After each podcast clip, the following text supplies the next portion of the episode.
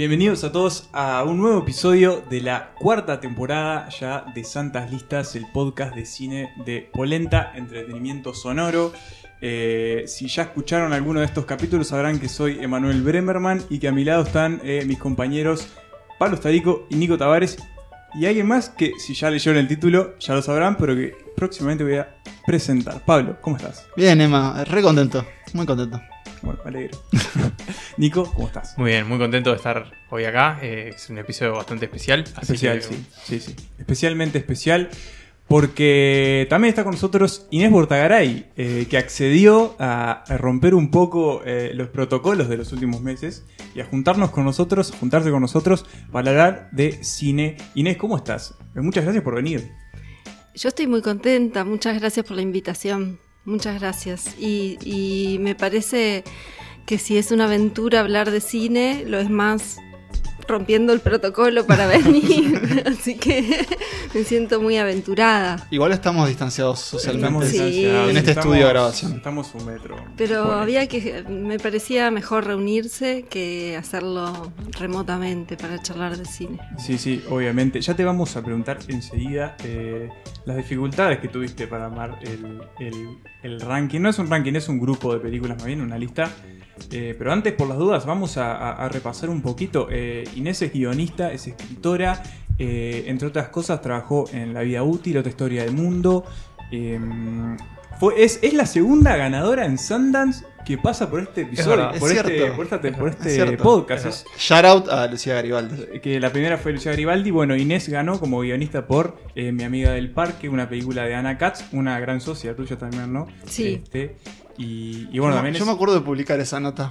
Eh, Creo que me, to- me tocó a mí cuando estaba en el. Donde Claro, hoy 2000, ustedes 2016. trabajan, en el Observador, sí. Este, estábamos re contentos desde la cinefilia uruguaya. Imagino Sí. ustedes también. Sí, fue divina noticia, sí.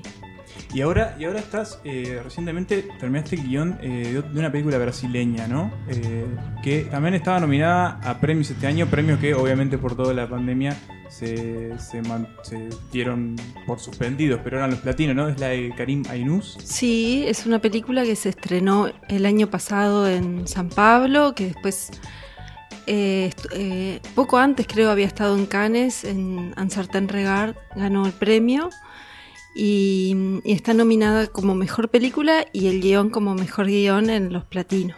Así que, bueno. Pero no sé cuándo se van a hacer. No, no, no sé. Bueno, está como todo ¿no? viene, un poco, como- un la poco gran interrogante. suspendido. Sí. Sí. Eh, Bueno, no sé si eh, lo dije, pero, pero Inés también es escritora, publicó ya eh, Pronto Listo Ya y Cuántas aventuras nos aguardan, que fue un libro que tuvo un, un gran éxito el año pasado y el anterior. eh, y que bueno, pueden ir a buscarlos a la librería. Siem- no- nunca está de más eh, pasar el, el chivo, ¿no? Exactamente. O, o hacer que se lo lleven a su casa también. Ah, ah, este. sí, también sí. Este, mm, pero bueno, Inés, eh, ya te, te preguntamos, contanos eh, cuánto sufriste o no eh, con este ejercicio que te planteamos de repasar las cinco películas que de alguna manera son las películas de tu vida, si es así o si no es así. Claro, antes de que nos expliques, hacemos un mea culpa porque este ejercicio que, que, bueno, tuvimos la suerte de hacer con, antes con Lucía, Garibaldi y con Fe Álvarez, creo que un día se nos ocurrió que el título sea Las películas de tu vida. Un tiene poco, una carga re densa. Sí, y un poco medio que sin explicar qué significa que sean de tu vida, si es algo que te marcó, si es algo que... ¿no? Como el, ejer- o el ejercicio ese típico de qué películas te llevarías a, a una isla. eh, medio que lo dejamos a merced del, del consumidor. Así que por eso creo que nos preguntábamos cómo, cómo te fue con ese ejercicio. Sufrí lo indecible. Sufrí, Emanuel es un poco testigo porque fui una y otra vez. Sí, Él era el Sí. nexo del, del equipo Polenta. Y eh, con muchos devaneos, muchas dudas. eh, eh, algunas las puedo, las puedo contar. También tengo que decir que yo soy bastante indecisa. O sea, no es que ustedes me hayan sometido a, un ejercicio espantoso. Naturalmente soy bastante indecisa y, y- cuando pienso en las películas favoritas, en general, eh, cada vez que me he puesto a pensar cuáles son esas películas como fundamentales o, que fundan algo sobre el carácter o, o esas epifanías que uno encuentra eh, en la vida y que se reflejan o rebotan en el cine, trato de pensar que son las películas favoritas de ese día. O sea, cuáles son, por ejemplo, las cinco películas preferidas hoy, ahora y a sabiendas de que eh, en una hora pueden ser otras. Sí, claro, puede. que me parece que hay una luz que es muy oscilante que se posa sobre esas películas y que tiene que ver con estados de ánimo y con un, mon- un montón inmenso de condiciones muy variables. Entonces me resultaba muy difícil congelar la fotografía de las cinco porque soy indecisa y, y porque me gustan muchas, muchas películas igual que a ustedes. Y, y entonces hice, sí, hice el ejercicio de cinco, después pasé como, volví a seis, o sea, primero eran ocho, llegué con esfuerzo a las cinco, después dije, no, no, no puedo llevar, no puedo no llevar la sexta, y cuando finalmente algo se había quietado, entré en una nueva crisis hace dos, tres días que dije, ay, eh, no puede ser eh, que haya solo... lo- Sí, capaz sí, que me- ya me estoy apurando. Eh, Una directora mujer, Añez Bardá, en todo esto, ¿por qué no hice, por qué no me puse unas obstrucciones? Yo misma hubiera sido tan inteligente y no lo fui. ¿Qué, qué cosa la astucia que uno encuentra a deshoras, claro. ¿no? Bueno, dije, la próxima vez este, me, me tengo que poner yo los límites que no me ponen. Entonces, eh, si tuviera que decir ahora cinco películas dirigidas por mujeres, capaz que puedo decir cinco títulos. Sí, Se puede. sí, sí, sí. Me gusta como, como introducción. Cinco películas, este, una de ellas sí podría ser eh, la, la- la- la que imaginé inicialmente, que es La felicidad de Añez Bardá, pero también estaría Cleo de 5 a 7, de, ella, de esta directora que venero profundamente, y también estaría mm, eh, Le Rendezvous de Ana, de Chantal Ackerman, que es una película sobre la soledad, para mí muy, muy punzante, y capaz que también estaría La Ciénaga, de Lucrecia, De Lucrecia. Martel, y también creo que estaría Certain Women, que es una película que yo quiero mucho de Kelly Reichardt, que es también directora de, de Mix Cutoff y de Wendy y Lucy. Sí, tengo muchísimas ganas de ver su nueva película. eh, First Cow, creo que se llama. Ah, sí. eh, que es sobre una vaca, al parecer, y medio como. Colonos, ¿no? Estados Unidos eh, hace mucho tiempo, pero sí, ella es como re interesante. Creo que hablamos de. No hicimos. Es la de Michelle Williams, ¿no? Sí, Wendy y Lucy es, es con Michelle Williams y Certain Women también es Sí. con Michelle Williams y con Laura Dern. Son tres cortos que retratan tres momentos de tres mujeres. Pa, con una sensibilidad y una precisión. Es tan económica ella y tiene una emoción muy eso, muy afilada. Es muy buena. Me gusta porque podemos decir que extendiste tu lista y vamos a tener 10 en total. No, capaz que hasta 11. Igual puedo seguir nombrando, porque Sí, después sí, están claro. todavía si vengo para Uruguay o si...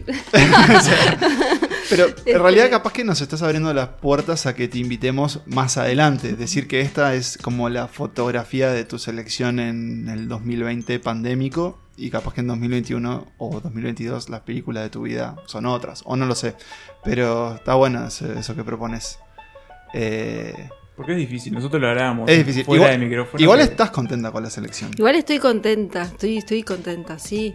No, también querría decir que, por ejemplo, pero lo que pasa es que tendría que evitarlo eh, dent- si- si- sin venir a Uruguay, quedándome todavía rondando la escena de Lucrecia, pensaría en cine de, de Ana Katz, que es una directora que sí es amiga, pero que además admiro mucho, pero creo que no vale tanto este, irme a ese territorio tan cercano, porque es como una especie de, no sé, tráfico de... Bueno, algo. pero ahí supongo No que sé. se, se- se cruzan, imagino que son varios amores, tanto como desde, lo, desde la amistad, pero también desde la admiración de, de ustedes como cineastas de alguna forma. Eh, teníamos, teníamos, habíamos dicho hacer un episodio de Dana más adelante. Sí, porque Puede- de hecho yo hace poco hablé con ella y creo que a partir de ahí surgió de Sí. incluso invitarla. Pero, pero bueno, como vieron ya para arrancar, ya tenemos sobre la mesa varias películas. Sí.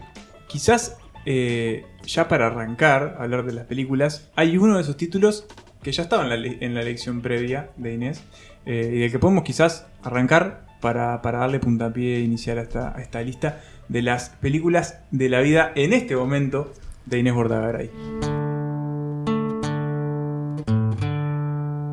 Bueno, y para arrancar, eh, más bien para continuar esta lista que, ya arrancó con, con- con otras películas, eh, Inés, vamos a hablar de, de una que mencionaste, de La Felicidad, de Año Bardá, eh, que bueno, fue una de tus seleccionadas en esa primera, primera lista.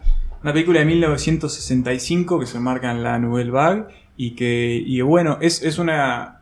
A mí me llamaba mucho la atención porque, claro, es, es la película que viene inmediatamente de uno de las películas más representativas de, de- de esta directora, ¿no? Que es Cleo de 5 a 7, que vos la mencionaste, y que es todo un desafío también eh, la película siguiente a, a una película de ese, de- que, que signifique tanto para, un- para una directora en este caso, ¿no? Es el famoso segundo disco en el caso de los músicos. Eh, creo que la pregunta es simple. ¿Por qué la felicidad? Bueno, yo vi la felicidad sin, sin tener mucha idea ni detalle sobre qué era lo que iba a ver y de pronto me encontré ante este prado con girasoles, atravesado por una familia de seres hermosos, en, un, ¿no? en una escena completamente bucólica, un hombre carpintero, una mujer modista, jóvenes, pero de una belleza casi insultante. Dos niños, el casal, la niña y el niño, cruzando este parque, eh, haciendo un picnic, durmiendo una siesta, amándose, volviendo a casa, y de pronto, como una especie de desgarramiento, el amor eh, el amor de este hombre por una nueva mujer, ¿no? Que eh, creo que trabaja en una compañía telefónica, De, correo. de correo.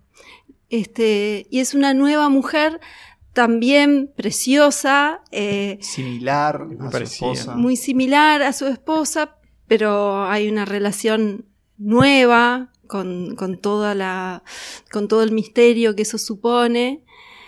Y, y el hombre eh, se atreve, capaz se atreve a, a pensar que esa felicidad es posible, que la felicidad duplicada se puede sostener. Y en un momento de sinceramiento, cuando la esposa le pregunta por qué está tan feliz, él se anima a, a explicarle lo que está viviendo y eso determina algo que capaz que no conviene contar aquí y ahora, pero que, que me parece que observa con un, con una, con un nivel de sensibilidad y de lucidez, una cosa tan aferrada a nuestro tiempo y a nuestras convenciones como es el matrimonio,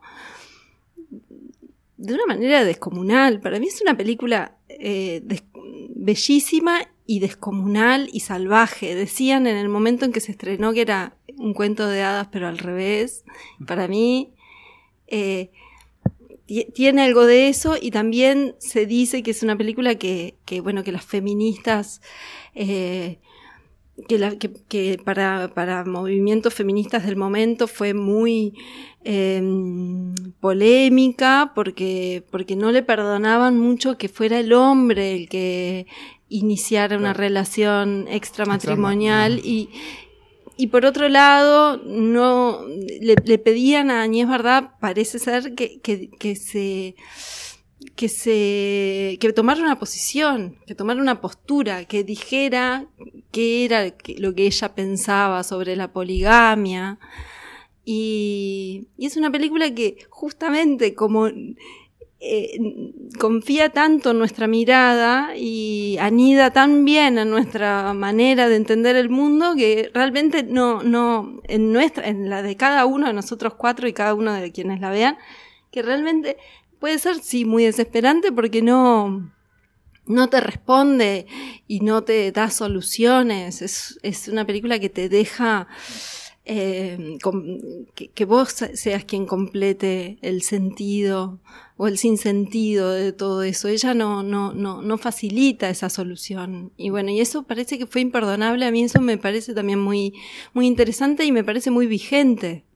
Eh, hoy hablábamos con Nico antes de, empezar a grabar que, que nuestro camino con, con Barda estaba siendo como en retroactivo, más con sus documentales recientes, como lo, lo- primero que vemos de ella, y después empezar a ver sus primeras películas. Eh, entonces me puse a revisar eh, la última película de ella, que es... eh, Ba- es- Barda- Village, ¿no? es? no, No. es... Estamos, hablamos de esa, pero hablamos de la que hizo después, que es Barda por, por, Agnes. Por Agnes. O, o claro, Agnes por Barda, ahí pero. está, que es una especie de... ¿La viste? ¿Las playas de no, no, no, ah, es, no. es su última película. Es antes como de un morir, un- documental biográfico, digamos. como ella documental misma biográfico, retratándose. Claro, que mezcla que gran parte de, su, de escenas de su filmografía con conversaciones de ella a cámara y un encuentro con un público en un teatro o en un cine Sí. antiguo. Y yo ya la había visto, pero no me acordaba porque no había visto la, felicidad, eh, la, poner, si ella hablaba de la película y la menciona. Y, decía una analogía re interesante, que decía que ella veía la película como un durazno, un rico durazno de, verano, así como bien jugoso, con un gusano adentro. Y cuando dijo eso, claro, es. O sea, cuando un director define su obra a veces ah, facilita mucho. Y a mí me facilitó porque me pasó algo que vos medio que mencionás, Inés, es, como esa sensación de, sobre todo cuando termina, de cuestionarse qué es lo que vimos. O sea, o, o- no tanto, no sé si por la intención, pero por la narrativa. Eh, hay un hecho crucial, fundamental en la película, que estoy de acuerdo con vos, no hay que contarlo porque... Ah, no, no lo digo entonces. No, es, es- o sea, si bien me encantaría ahondar para preguntar, o sea, qué, qué creen que pasó, me parece que está muy bueno por, por el efecto que produce, pero... Yo, si quieren, o sea, yo estoy totalmente a favor del spoiler, pero Bueno, no, no entonces sé. es, una- es un chiste porque Entonces- pero escapa ¿cómo No, una se cosa. puede hacer una advertencia. Si quieren verla sin saber, adelanten unos minutos y si no, bueno, les contamos que después que el, personaje del marido le cuenta a su, a su esposa que él está más feliz, no le dice estoy más feliz porque, porque está enamorado de otra mujer y ya tiene una relación, eh, de alguna forma ella acepta, eh, si bien hay como una pequeña lucha de un- unos segundos, unos minutos, ella acepta que bueno, que sí, que, que va a aceptar esa, esa relación, porque al final de cuentas como él le plantea que la felicidad puede ser acumulativa. Enseguida, eh, creo que hacen el amor, eh, después se duermen. eh, Y él se despierta, ella él no está, Él se despierta, ya no está, y ahí vemos que ella se ahogó. se tira a un lago. Bueno, ¿se tiró a un lago? Yo entiendo que Yo discutí suicida. esto con, con- con entiendo- Maite, con mi novia. sí. Yo entiendo que sí, Yo- que es un suicidio. Yo entiendo que no vemos lo que sucede y eso me parece clave. En un momento se ve como hay una... Pero creo que le dicen, se tiró. ¿Se Cuando la tiró sacan le dicen. O se cayó. No, creo que alguien le dice, Ah. se tiró. ¿Y por qué se tiró? Y bueno, porque. claro, ¿ves? Bueno, ahí, ahí lo que me pasaba con, con esta película es si, si es una especie de acto de... como una suerte de venganza de, de su esposa o, o si es como decir, bueno, en realidad, ¿sabes qué? Sé feliz con, con este nuevo amor. Pero también están los hijos, esos hijos hermosos en toda la película. Todavía la, la- la estoy como de alguna forma digiriendo, pero lo que me pasó con ese evento en particular y sobre todo con lo que, eh, con lo que desencadena, que es que él reconstruye su vida con su nueva mujer al punto que ella se vuelve la madre o la especie Sí. de nueva madre Y- de sus hijos. incluso eh, es como. Ya decías que es muy parecida, pero ahí está como más parecida todavía cuando asume como ese Claro. rol. y Se viste parecido. Terminan después los dos usando el mismo uso en una escena que es como. Bueno, nada, casi que el ideal de familia. Claro, y toda esa construcción que aparte sucede rápido, casi que en un montaje, a mí me cambió completamente toda la película. Incluso a preguntarme, bueno, ¿qué es esta felicidad de la que habla Barda? Eh, por ahí leí un comentario que me da mucha gracia y, y que, que decía que era como una especie de película sobre un asesino serial que no es un asesino serial. Porque claro, no, no es tan fácil incluso ver a este tipo tan feliz todo el tiempo, Mm. como, como con esa única nota. Y es como una felicidad egoísta también, porque es como. Bueno, eso también es otra discusión y imagino que debe haber sido un punto de, vos lo decías, como con, como con, con el colectivo de feministas o, o demás, como diciendo, bueno, esta es una película escrita por una mujer, dirigida por una mujer y en realidad está este personaje de la esposa que de alguna forma, o por lo menos como yo lo vi, se entrega a esa sumisión de decir, bueno, si es lo que a vos te hace feliz, porque en realidad sobre todo estamos mu- mucho con él en la película, no tanto con ella. Me dejó muchas más preguntas que respuestas, igual eso creo que es bueno. eh, y, y- y creo que otra cosa que, que escuchaba de la propia Barda que decía que estaba bueno es que ella esta película decidió cargarla de color. eh, y el uso de color que hace, no Mm. solo de lo que vemos, sino de unas transiciones que en vez de como de fundirse a negro va Sí, a- se junta rojo sí, o a azul rojo, y de ahí pasa verde. la- Claro, me pareció, pero como repletísima de ideas. Y, y- y me pregunto si vos, Inés, a lo largo de los años, como que volvés a pensar en ella. O, o si ahora con este ejercicio, como que volviste a pensar en ella. Yo no paro de... O sea, Claro. la única de las cinco diría que no... que es completamente inamovible, para mí es esa. Este, y, y para mí, antes decía lo de las epifanías, que yo siento que el cine nos da eso, ¿no? Cuando, cuando nos dejamos llevar por la emoción, a veces en algunas películas logran abrir unas puertas muy muy íntimas, ¿no? De, de, de conciencia, de conocimiento, de autoconocimiento también, cómo entendemos el mundo. Algunas películas o, o- o- responden o dejan las preguntas abiertas, ¿no? Me parece que, que entiendo que hayan quedado esas preguntas abiertas porque, es- porque es una película mm, que, que interpela muchísimo y a mí...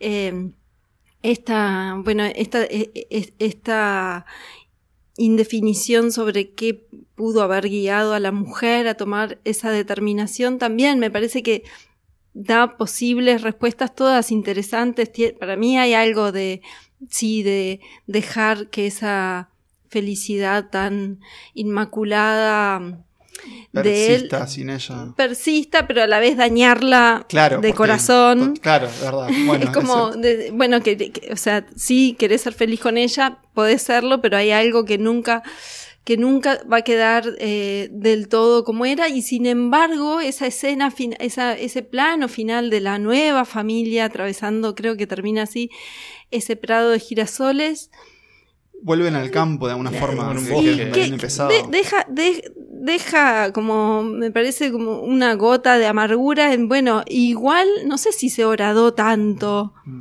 la, la felicidad, no sé si la ausencia de ella ha logrado perforar esa felicidad tan este, petrificada de él, ¿no? Yo tengo la teoría de que sí, y tengo esta, esta prueba, y es que ese final es en otoño, y toda la película es, es en primavera. No sé si tiene algo que ver, pero si Barda le cargó tanto significado a todo lo que tiene que ver con las transiciones, con el color y todo eso, eso no es porque sí. No, Yo creo que tiene algo sí, que ver. puede tengas razón. Y sobre todo me parece que es como una demostración de. o, o un- o una postura de, la directora de demostrar que, eso, de que la felicidad completa no existe y que siempre hay una contrapartida de que puede ser la felicidad y, como la necesidad de. o, el sentimiento de incomplet- incompletud o, incluso el, el horror por momentos, porque en el medio de la felicidad del hombre le pasa esto que de alguna manera trastoca todo, que bueno, ya lo dijimos, que la mujer eh, muere. Y entonces es, creo que eso es lo- a mí lo que más me interesó y lo que más me gustó de la película, cómo ella muestra este- como ese, ese durazno con el, con el Con el gusano, con esta película que es aparentemente muy inocente y cargada como de colores y muy primaveral, pero al mismo tiempo tiene como esta contrapartida muy oscura. Y es como un- la postura de la felicidad. Eh. Es esto, pero también tiene esta parte más este, como en penumbra. Es que es muy, muy como, como impresionista, ¿no? Porque es como esos campos, esa escena cotidiana, es como una Francia, eh, no es en París, es, Es en... como a las afueras, en realidad. Sí, ¿no? eh, creo que es Ile-de-France la zona. Y que la verdad dan ganas de vivir ahí, sobre todo por, por esos ritmos que, yo, que ella presenta, esa cotidianidad. Eh, por ejemplo, cuando después decías de las transiciones, en un momento ella hace una transición de colores que es la bandera de Francia, hace rojo, azul y, y blanco, y enseguida creo que ahí van los festejos de, de la Bastilla, cosas así. Eh, hay otro detalle que solo quería destacar porque me, me impresionó mucho, y creo que me pasa siempre, que es como el uso que hace la, la Nouvelle Vague de la edición. Eh, por ejemplo, cuando el esposo encuentra el cuerpo muerto de la, de la esposa y vemos como la agarra como cinco o seis veces, formas, sí. claro. Eso y después una, una escena de los cuerpos de una de con su amante, digamos, que es como una especie de composición, Collage de un collage fotos. de cuerpos, me pareció, pero plano de los no yo también tengo ese recuerdo de una construcción hecha de pequeño de, de, de una sucesión de planos este el homóplato el pelo Sí, el- la cadera y su codo. cabeza, la cabeza de él, o el ojo y El pelo así. entre las rodillas, es como muy. O sea, es muy sugerente, es muy sugerente. Y, y, y lo que decías del, del impresionismo, a mí me siempre, si pienso en la felicidad, pienso en el puntillismo. Dentro del impresionismo, además, sí, sí, la gente en el río con, con sus. lo de este, los bañistas sí. de Seurat y eso. sí. Me resulta muy curioso eh, el hecho de que, bueno, que esta familia protagonista sea una familia eh, de verdad, digamos, que, que la- los hijos que vemos en la pantalla son los hijos de verdad de estos dos actores. Entonces me imagino que debe, ser, debe haber sido hasta, in- no sé si incómodo, pero debe haber sido un ejercicio muy interesante el de, el de poner a una familia a interpretar esta historia, ¿no? Que es como muy, muy removedora. No sé cómo habrá sido la vuelta a casa después del rodaje. Nico, ¿sabes qué? A la vuelta vamos a hablar de otra familia en pantalla. Qu'est-ce que je vais faire de ma gamelle alors Je peux la donner au lion en passant par le zoo Ou aux ours C'est du miel qu'elle vous prépare, votre femme Oui, on peut dire ça comme ça, oui. Elle cuisine bien et elle est gentille. Ah, je boirais bien un autre café. Garçon, Garçon, deux cafés Y si hablábamos recién de una familia eh, que llevaba eh, su historia, no su historia, pero por lo menos llevaba sus cuerpos juntos a la pantalla, eh, en la siguiente película vamos a volver a hablar, pero esta vez de un padre y una hija que eh, por primera vez, obviamente por, por- por la edad de la niña, comparten pantalla en esta película que se llama Paper Moon, que está dirigida por el director Peter Bogdanovich y que se estrenó en 1973 y que es otra de las elegidas por Inés Bortagaray para esta selección de las películas de su vida en este momento de junio del 2020. Eh, la pregunta es la misma que la anterior. No, es diferente. Es Qui- diferente, Quiero ¿cómo cambiarla ahora. Eh, no tanto por qué elegiste Paper Moon, sino si recordás cuándo viste Paper Moon. Cuando vi Paper Moon, yo creo que la debo haber visto hace 10 años, más o menos, y creo que fue Pablo Stoll el que me la recomendó. Así que un saludo a Pablo. Un saludo, Pablo. Eh, Amigo puede de ser casa. invitado Puede de la ser el próximo, sí. Y hace poco se la, se la recomendé mucho a Arauco Hernández, que también la vio, y yo no sé, a juzgar por el entusiasmo que mostró, me animaría a decir que capaz que también es parte de sus cinco películas. Sí. Este, Bien, entonces hace 10 años la viste por primera vez y mm, ¿te acordás en el marco de, de que fue si estabas ahondando en la filmografía de Bogdanovich? o- Claro. Yo creo que fue un momento, sí, un momento mío Bogdanovich. Yo le digo más Ah, Bogdanovich, pero no tengo, no, no, me O parece, Peter. me suena más uruguayo Bogdanovich. Bogdanovich, sí. este, pero debe ser Integrante del Bogdan. equipo. Eh, yo había visto The Last Picture Show, que me gustó mucho y de hecho inicialmente eh, había puesto ese título en esta lista, pero mm, hay, hay una gracia y una emoción en el vínculo de ese padre y esa hija, en la chispa de esa hija y en ese lugar de, aspereza también, de aspereza retratada eh, en, en clave también de comedia que me parecen muy, muy seductoras en esta película. La película se filmó en el 73, digo, se estrenó en el 73-74, pero, pero retrata un momento de la Gran Depresión en Estados Unidos. Es en ¿no? los 30. En El otro los día, 30. fines de los 20. Cuando estaba viendo Paper Moon, eh, ahora, perdón que, que interrumpí, me llamó la atención porque en el episodio, cuando hicimos el episodio de los robos, de los atracos, también había una película que mencionamos, no, no entró en la lista, que era de los 70, que era de Sting, que también se ambientaba en la Gran Depresión. Y me surgió Sí. la duda de que había un interés particular de los 70 Un sobre la Gran revisionismo en ese momento. Y supongo ¿Tenía también que ver ahí como va, va de- en la edad de los directores de Me imagino la que puede ir por ese lado, O- sí. o, O como una cosa de, bueno, del país roto, entre comillas, en los 70 Sí. y en los años 30. de alguna ¿no? forma momentos son bastante son críticos. hijos también de, Sí. de la depresión, si- considerándose sus padres. Por ejemplo, no sé qué edad tenía Bogdanovich en el Tenía 30 y 73. poco. 30 y poquito porque con The Last Picture Show había como saltado al, al- a- al primer lugar de, de- de- de los escaparates. Y, y bueno, estaba como en su punto álgido. ¿Querés contar de qué trata Paper Moon? Sí, y antes quiero decir, porque no lo dijimos, de que la familia de la que estábamos hablando es del protagonista, Ryan O'Neill, y Sí. su hija, eh, Tatum, Tatum O'Neill. Que ganó el Oscar. Tirá el dato. Ganó el Oscar por esta película eh, y que No fue la. ganó. No solo lo ganó, sino que es hasta ahora la ganadora más, Más joven, joven. del Oscar.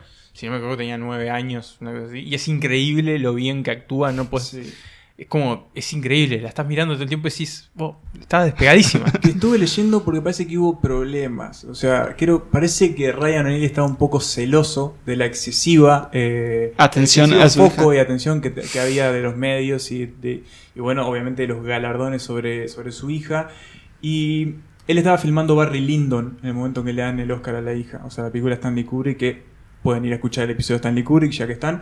Eh, y parece que, si bien eh, obviamente no repudió a su hija ni nada, parece que no le cayó muy bien y fue como una pequeña aspereza que tuvieron que limar con y el hay una tiempo. historia de maltrato ahí también. Hay como Tatum O'Neill no tuvo una vida muy. Sí, sí. Es como le Como pasa tanto lamentablemente niño, a los sí. tantos niños que arrancan. Yo este, tengo idea de haber visto fotos de ellos más de adultos reconciliados. Reconciliados, Sí, sí, sí, pero hay una un- biografía de ella que. eh, Una autobiografía de ella Hay que una como- película de los dos que es como un poco Sí. sobre los dos. Que, Pero bueno, Paper Moon, eh, ya lo dijo Inés, está ubicada en la Gran Depresión.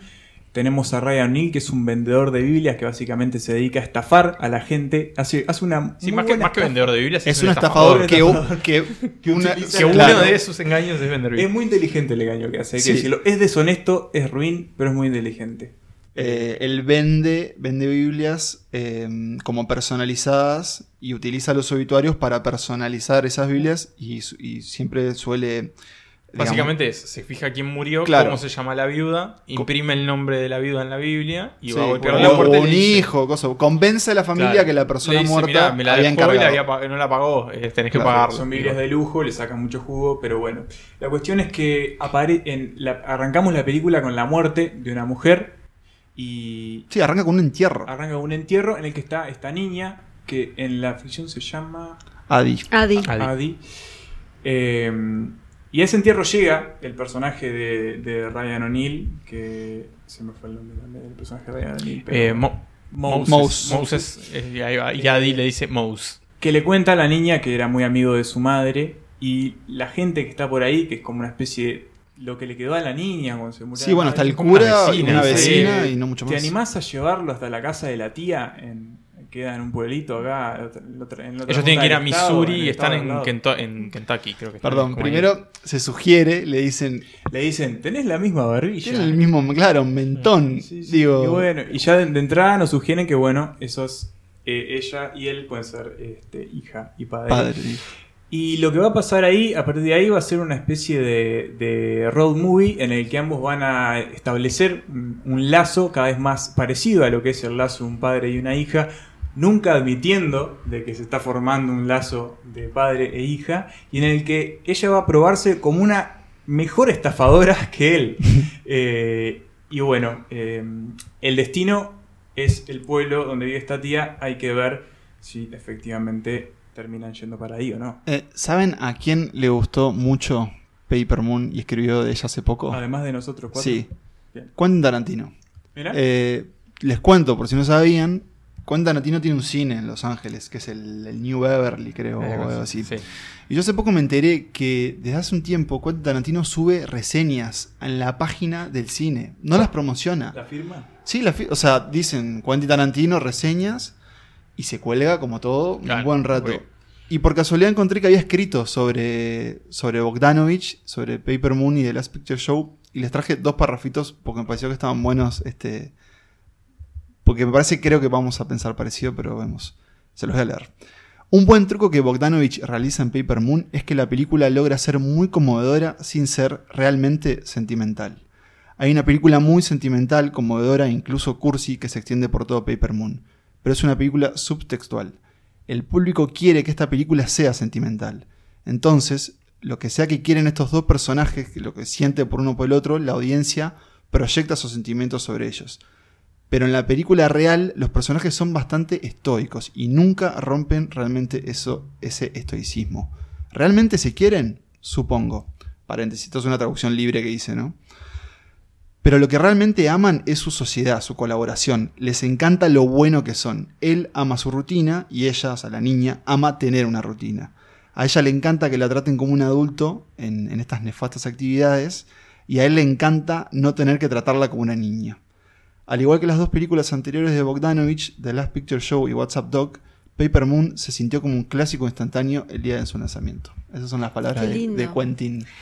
Es sobre que ella eh, en gran medida es mucho más adulta que, que ese padre, o sea, ella lo lleva de las narices. Una vez que ella le encuentra, no solo, no, no, no solo encuentra la clave de la estafa, ¿no? La clave de que ella puede valerle y ser útil en esa estafa, porque en el fondo está desesperada, yo siento, de miedo por ese capítulo eh, desconocido con una tía que, que está lejos, que no sabemos si la querrá o no. Es una niña que evidentemente viene de, de, de una circunstancia sufrida, se da a entender que la madre ejercía la prostitución, ¿no? Este, no sé si todos entendimos lo mismo. sí, sí, sí.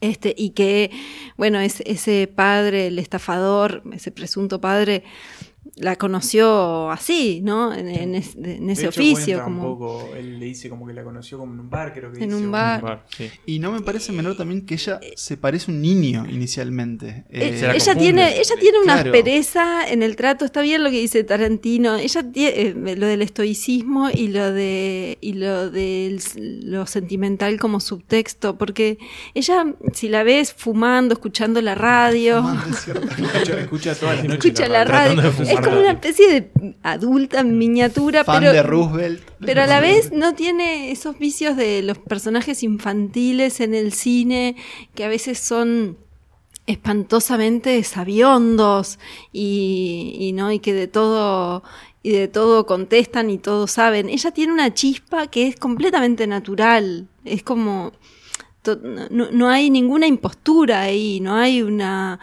una cuestión de, de, de erudición, sino de más o menos saber cómo arreglárselas para vivir, que es un conocimiento que tiene quien ha tenido que, que ser adulto demasiado tempranamente, ¿no? Pero a la vez con humor, tiene, tiene una Sí. chispa.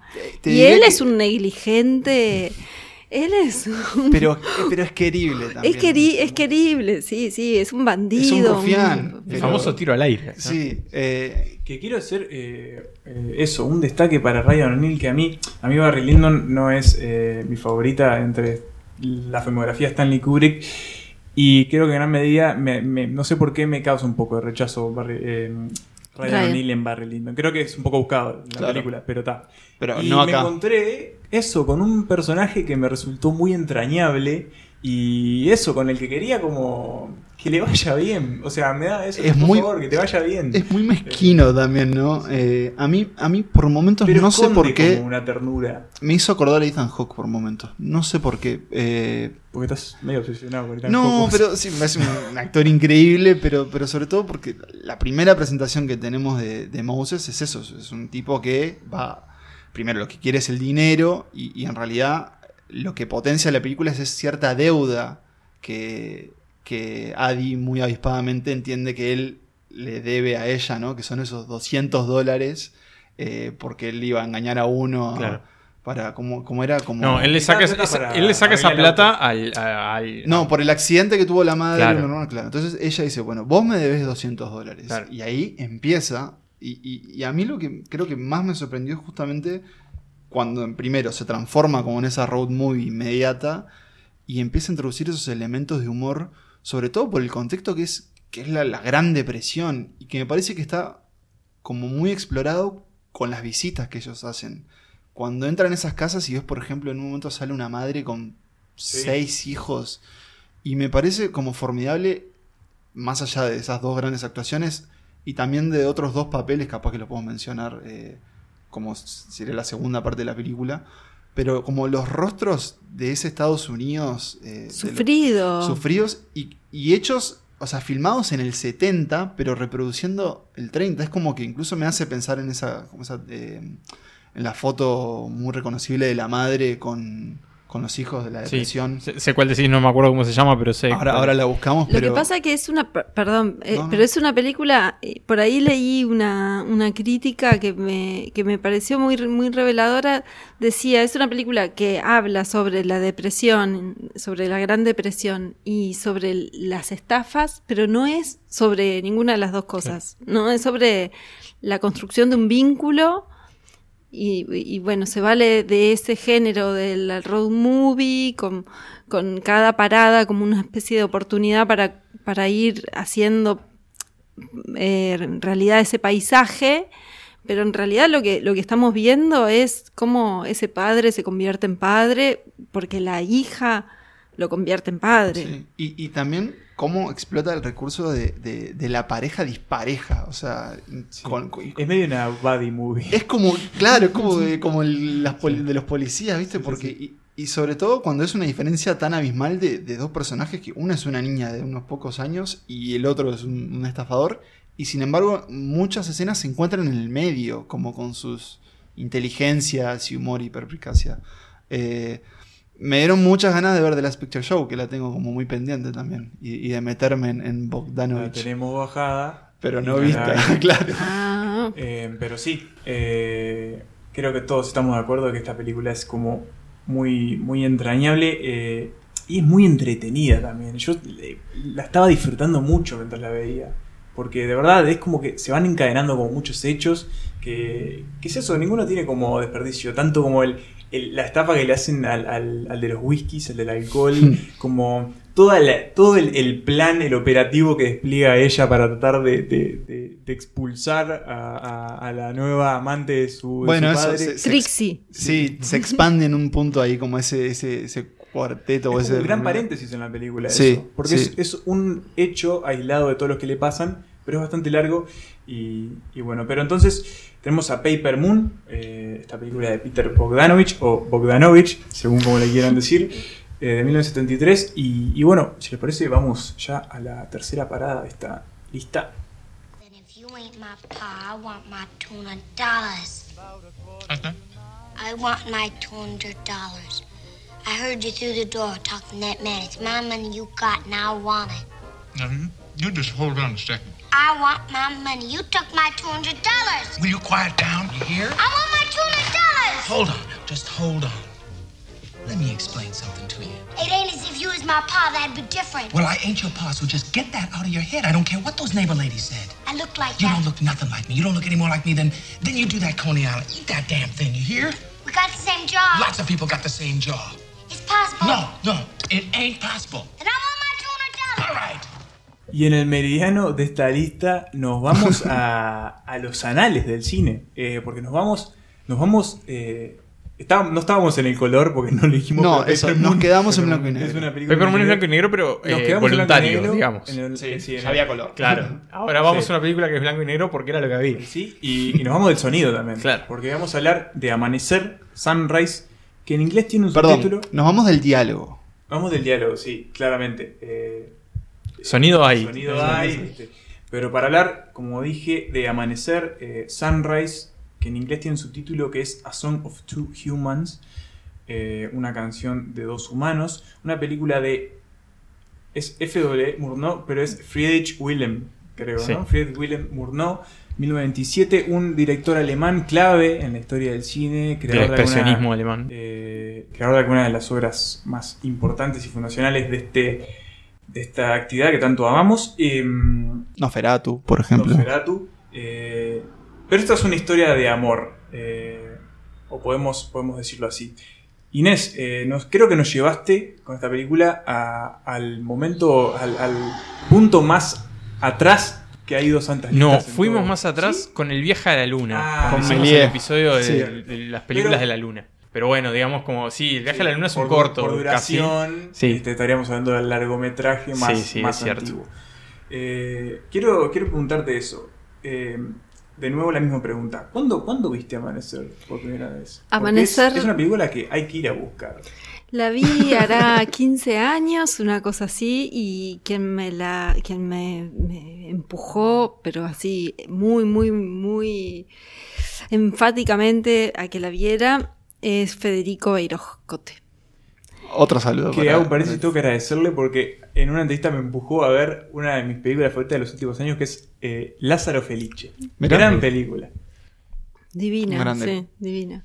No, Amanecer eh, es un peliculón, Amanecer. y yo la, eh, y la verdad es que trato de propagar lo mismo que hacen conmigo cuando eso, cuando me asoman a una película que se vuelve tan importante, trato de hacerlo con otras personas y siento que a veces el asunto este de, de que fuera una película que, que todavía se inscribiera en, en en la era del cine mudo, a pesar de que la película tiene un- efectos sonoros y tiene eh, Y ban- y un- banda una sonora. banda sonora y que sea muy, muy creativa en eso.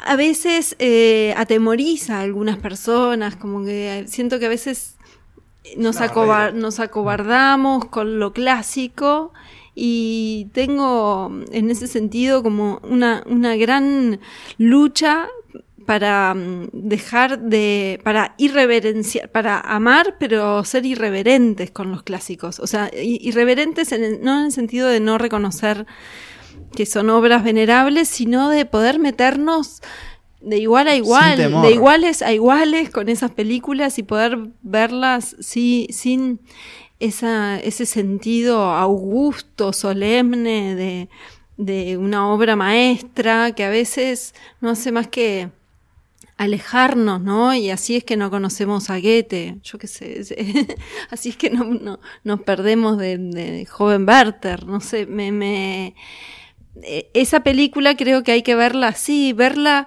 eh, con, con el desprejuicio más grande que se pueda ver, porque vamos a encontrar una obra que habla de también, otra que habla del matrimonio, que habla del amor, de la humanidad, de la culpa y de la redención.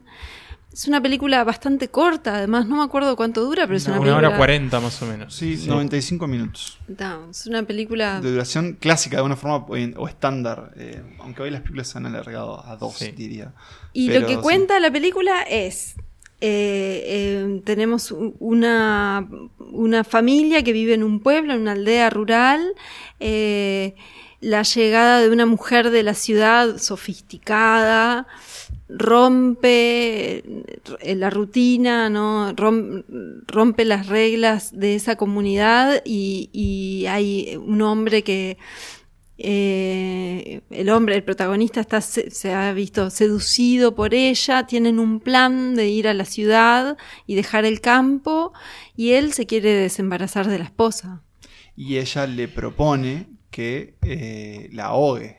Ella, ella en realidad supuestamente lo impulsa a él a desembarazarse de la esposa y él obedece como un autómata. De hecho, una vez que ella, le, que la amante le plantea el ultimátum, él se convierte en un zombie, empieza a, actúa de esa manera, De hecho, se- casi Se que transforma físicamente. como en Frankenstein, Está como- barbudo, encorvado, eh, los pelos como muy.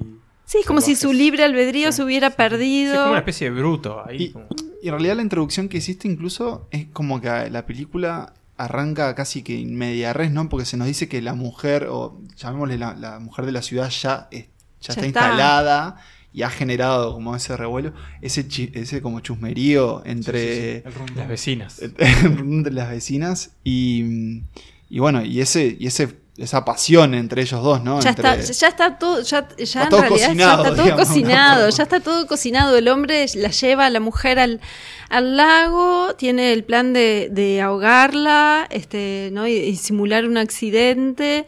Y en medio de, de esto, que paréntesis, eh, Match Point de Woody Allen creo que le hace un gran homenaje. No lo había pensado. razón. Eh, en medio de esto, eh, la- las cosas no le salen tan fácilmente como pensaba la mujer. Él llega a ver en los, en los ojos de la esposa el miedo, el pavor de estar descubriendo por vez primera eh, de algo de lo que ella jamás pensó que él era capaz. capaz. Y él, hay, un momento de reconocimiento y eh, hay una noción muy linda de los griegos en ese sentido que se llama anagnoris, que es el momento en que alguien reconoce algo de sí. Este, es este momento de reconocimiento que él tiene de, ah, esto que estoy haciendo es una cosa oprobiosa y atroz, y ella se escapa de él, y él la, eh, la, persigue, la persigue, y de golpe la película se desdobla y hay una segunda parte que transcurre en la ciudad, donde él está todo el tiempo suplicando por el perdón y mostrando su arrepentimiento, y la ciudad los va a ir llevando a ellos, que son campesinos pobres, bastante cándidos y también quizá un poco ignorantes de, de, de las claves ¿no? de, del, del, mundo de la ciudad, los va llevando a hermanarse, más que hermanarse, a encontrar que se pueden divertir juntos, que, que encontrar las razones por las que inicialmente estaban juntos. Entonces hay algo sobre el matrimonio de vuelta eh, que se está discutiendo acá, en ahí, esta película. Y ahí es donde aparece el amanecer del título. Es Claro. un nuevo amanecer para esta pareja que de alguna manera había encontrado su noche por decisión del hombre y que, y que bueno, encuentra como este, esta, esta nueva oportunidad, es como una nueva oportunidad para los dos como para, para reencauzar eh, su relación. Yo, eh, mientras hacías como la introducción a la película y hablabas de, de cómo esto de contagiar o el cine mudo, recordé que esta película eh, la mencionaste en una columna, pues no elegimos, Inés también es columnista en No Tocan Nada, en Del Sol, y recuerdo que mencion- hablaste de esta película en su momento, o sea que eh, ya ahí queda la pauta de que sí, que, que buscas eso, evangelizar un poco sobre el tema de- del cine mudo, pero algo que quería decir específicamente esto es que me, me sorprende y me impacta mucho cómo eh, estos directores que no podían apelar a, a la voz o al diálogo eh, de, de- de sus actores, tenían que desplegar como todos sus recursos visuales para tratar de captar al, al- Mm. al. Entonces, Creo que me pasó lo mismo que a vos, al punto Entonces- incluso que los anoté. encontré como un montón de recursos que realmente me llamaron mucho la atención. No, no voy a sorprender a nadie, sigo que no soy, no he visto mucho cine mudo. Pero me llamó la atención, por ejemplo, que es algo que viene del expresionismo alemán, pero el uso de, las sombras y de cómo las sombras significan algo, sobre todo al principio de la película, cuando es todo un ambiente mucho más enrarecido y parece que va a pasar este, esta tragedia. Pero también después como de alguna manera todo se ilumina, cómo hay ciertos eh, usos de la, o, maniobras de la cámara que buscan como contar. Y me llamó mucho la atención porque es eso, eh, le, le demanda al director prestarle mucho más atención a eso. No hay un diálogo en el que apoyarse Sí, para es, que es la- como esa cosa de mostrar, o sea, mostrar con la imagen y no tener que contar contar con la todo. imagen. Claro, el- Sí, a mí como que, que- como que ya me esperaba que, que- los alemanes y su expresionismo siempre te, te sorprendan, por ejemplo, con eh, la deformación de muebles y de, re- Sí. de, digamos, del set para, para encontrar eso. O, por ejemplo, vos decías cuando, Inés, cuando ellos van a la ciudad y cómo en realidad es la pareja y está montado delante de ellos imágenes de la ciudad. Pero me sorprendió como muchísimo más otras ideas visuales que en realidad están usadas para reflejar cosas interiores, como por ejemplo cuando en un momento él que ya tiene, eh, digamos, la, la semilla de este, de este asesinato, es como muy Hitchcockiano incluso el principio de la película. Eh, a él se le aparece visualmente, nosotros vemos como el fantasma del amante sobre él, y eso, ese recurso me pareció pero, pero increíble. Y lo mismo me, me- me sorprendió como... Me sentí que era como una comedia, rom- como que era... ¿Qué pasa cuando una comedia romántica termina o se, o se desdibuja, no? Porque la pareja obviamente ya no es lo mismo, ya ese amor no existe, o por lo menos en él entró como este otro amor, que si bien está planteado como, como algo maligno en realidad, se podría justificar que, bueno, él simplemente deseaba o, amaba a esta otra mujer, no sé si está tan claro. Pero después, cómo eso se reconvierte en un nuevo amor para, para el viejo amor, eh, es como, como, no sé, como un juego con, con- con lo romántico. No hay tanto de comedia, aunque sí hay, creo que hay un poco, siempre es gracioso también ver, porque hay que decirlo, no estamos acostumbrados a, a tantas gesticulaciones de los Claro. actores, ¿no? Todo es como una Es un exageración. registro totalmente diferente. Claro, pero de repente te sorprende algo que ves hoy en día que se sigue usando igual, que es, por ejemplo, hay un primer plano de la esposa de él. eh, capaz que podría buscar el nombre de la actriz porque la verdad que lo merece. Eh, Janet Gaynor, que es con una tez blanca y con unos ojos bien como, Grandes. grandes y que está como, como débil. Y, y bueno, es un primer plano, no hay como mucho más inte- inteligencia que eso. Pero mm, me sorprendió eso, eso, la verdad, como la transformación que hace la, la película de ese inicio casi que de suspenso y de crimen. A una fábula, A una- ¿no? claro. Porque, me pare- o sea, tiene, tiene algo de, de- de fábula, me parece, entre el campo, la ciudad, el campo, el lago, el, el- esa, es- es- esa cosa como espectral que, que se va iluminando a medida que ellos van encontrando Su canción. su canción. Y también hay como una cosa como de la amenaza de la ciudad también en un momento, por ejemplo, como que en un momento los quieren atacar o en un momento que él se está como cortando el pelo y afeitando, que hay un hombre que empieza como a manosear a la esposa y hay como está como esa cosa ahí también como de la perversión contra... Incluso la llegada de la gente de la ciudad a su, a su Claro, pueblo. como esa es cosa de la amenaza que viene a comerse todo. Bueno, y si lo piensan, en la película de Barda, él conoce a, a su La amante ciudad. en la ciudad. Sí. Es La el ciudad gusano, es- él Claro, la ciudad es el gusano gusano el No, no, no. Estaría como siendo lo mejor. Eh, Igual si decimos durazno y cine, yo no puedo no pensar en Call, Call sí, hasta ahora se ha apoderado de esa fruta. es una de- sí, en dos años. Sí. el- No hay otra Porque también. ni siquiera Parasite le pudo sacar el durazno. Ah, no es verdad, también eso. Y no, estaba pensando si no en, en la película de A Ghost Story. ¿Eh? Hay una Sí, escena con sí, un pastel. un y pastel. No sé si no es un pastel de durazno. Ah, bueno, pero es otra- habría, otra forma de Habría que chequearlo.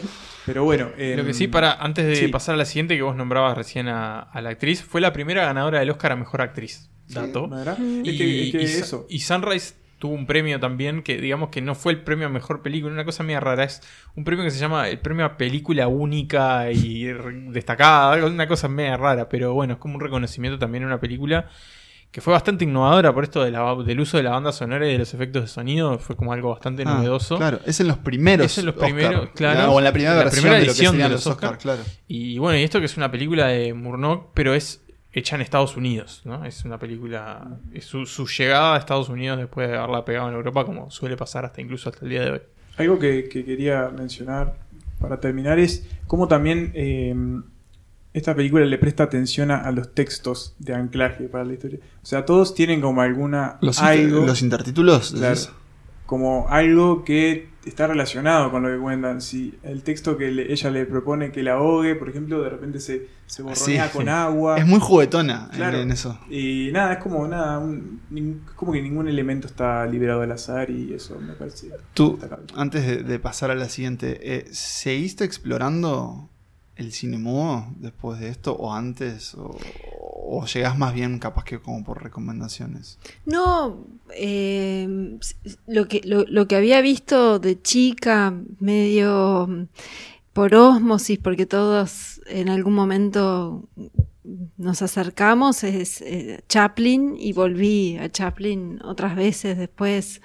Sí, sí, sí, sí. Bien, pero esta película, eh, o este bloque de- del capítulo no termina acá porque Amanecer tiene una pequeña coda, eh, Mm, mm, Bastante más contemporánea. bastante más contemporánea, eh, digamos unos 50 años más reciente, eh, que bueno, por algún motivo eh, Inés quiso linkearla a esta película de la que acabamos de hablar.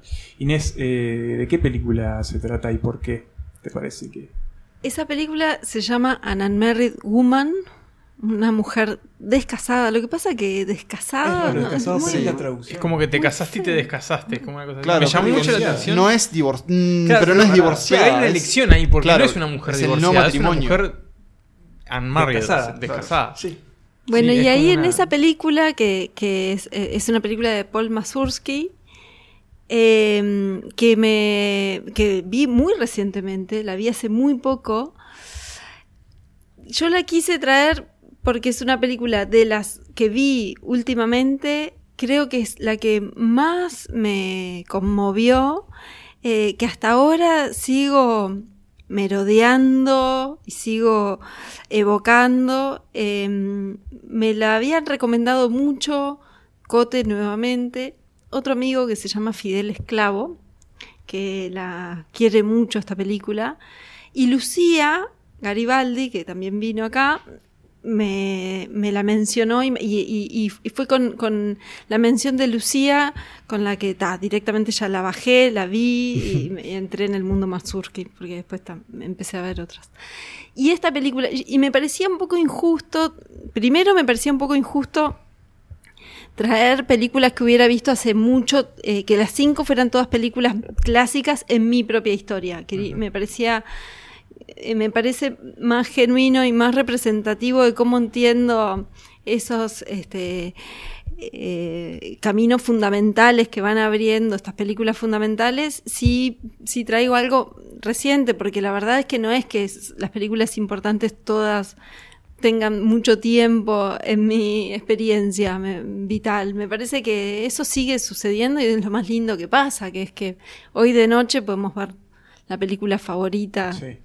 de nuestra vida o una de las cinco. Una huella muy profunda y Pero es, es y cierto que- eso me parecía, me parecía importante traer algo más novedoso para mí misma, porque y, y- y pensando en la coda mm, con Murnau, me parece que si se entiende ese amanecer como esa nueva oportunidad, la redención de las almas, este, pero en la vida, no en ningún paraíso prometido, hay algo muy vital, muy solar en, en esta película de Mazurki, en, en las oportunidades que puede llegar a tener Erika, que es el personaje principal, una vez que eh, empieza una nueva vida. Es otra película, igual que La felicidad, igual que Amanecer, que habla sobre el matrimonio. Es un tema que a mí me, me seduce mucho, igual antes de...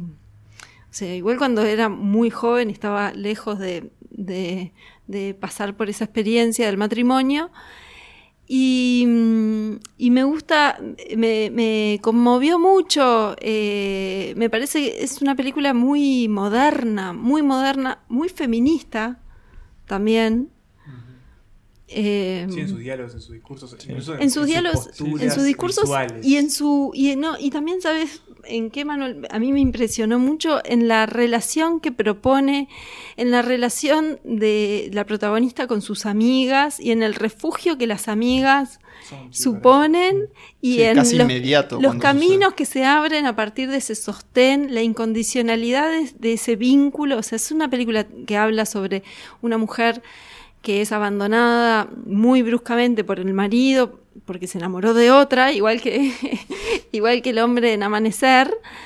Eh, y, y a un abismo, un abismo que parece como no acabar nunca, va a seguirle, eh, bueno, una recomposición, una reconstrucción de su identidad como mujer sola, una mujer que se entendía como parte de, de un núcleo familiar de tres, una familia nuclear, eh, de, pronto la desplaza a una nueva identidad que tiene que, formarse sola, pero no está sola. Y la- el, el sostén de las amigas y el asunto de la sororidad, a mí me pareció muy, muy fresco y muy, eh, muy actual. Sí. Sí, aparte de esa cuestión de los 70, ¿no? Y también como el- los movimientos feministas que en esa época también como daban como el, la, la segunda ola, creo que es la que se, le- que se la conoce. Eh, más allá de que, bueno, hoy viéndola, sí, claramente tiene algunas cuestiones, que podríamos decir, de época. Es una película que grita 70s por todos lados. Es, es, es fines. Late setenta, Fines de los 70s, 70s, 78, pero... Sí, Nueva 78. York O además. sea, Aparte esa Nueva York Hay, hay, toda hay bat- arruinada. hay- hay batidos en los pelis. Hay mucho batido, mucho bigote, mucho cuello grande, mucho disco.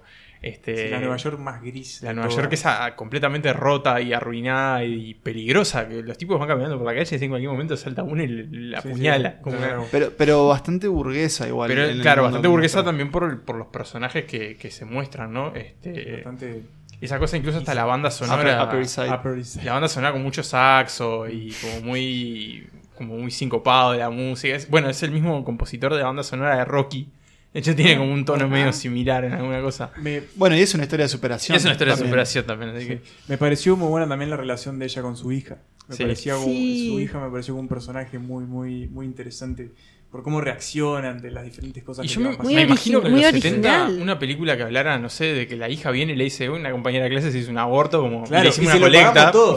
Tipo, se lo Este, pagamos todos, sí. O cuestiones así, como de temas que trata la película, de liberación sexual, eh, poliamor, lo que quieras, Incluso que Incluso hasta Nada, el- me imagino que, o sea, hoy no pasa nada, pero en ese momento me imagino que sería un poco más rupturista. Incluso hasta la figura de su nuevo amor es Sí, como muy particular. Alan Bates.